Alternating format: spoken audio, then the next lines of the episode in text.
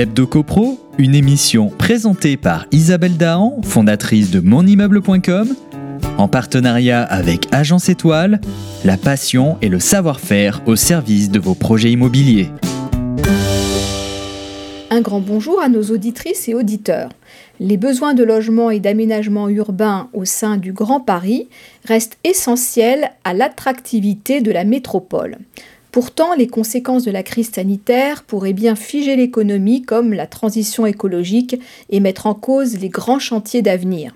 Dans ce contexte exceptionnel, les professionnels de la chaîne immobilière et du bâtiment ont une responsabilité commune. C'est pour cela que différents acteurs du monde de l'immobilier et de l'architecture lancent l'Alliance des professionnels de l'urbanisme et de l'immobilier du Grand Paris. Ainsi, cette nouvelle alliance regroupe des notaires du Grand Paris, des professionnels de la FNAIM du Grand Paris, de la Fédération des promoteurs immobiliers d'Île-de-France et de l'ordre régional des architectes. Cette période particulière doit rassembler les énergies, les expériences et les compétences de chacun. D'ailleurs, cette initiative est ouverte aux autres professionnels de l'immobilier et de l'urbanisme du Grand Paris. Cette alliance doit permettre à ces métiers de faire des propositions au pouvoir public pour améliorer la fluidité du marché de l'immobilier et du logement. Dans un premier temps, il s'agit de faire évoluer les méthodes de travail avec les collectivités locales. Comme l'explique Marc Villan, président de la FPI Île-de-France, les professionnels de l'immobilier ont fait d'énormes efforts pour être au rendez-vous de la dématérialisation.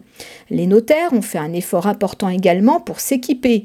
Le grand absent de la digitalisation, ce sont les collectivités.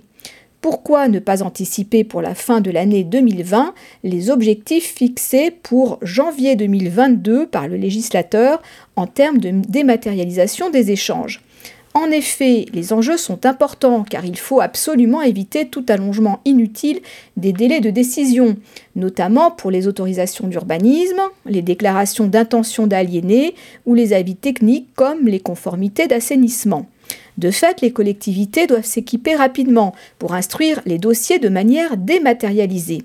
Ce groupement propose donc de les accompagner et de mettre à leur disposition leurs expériences et compétences pour le travail à distance et la numérisation.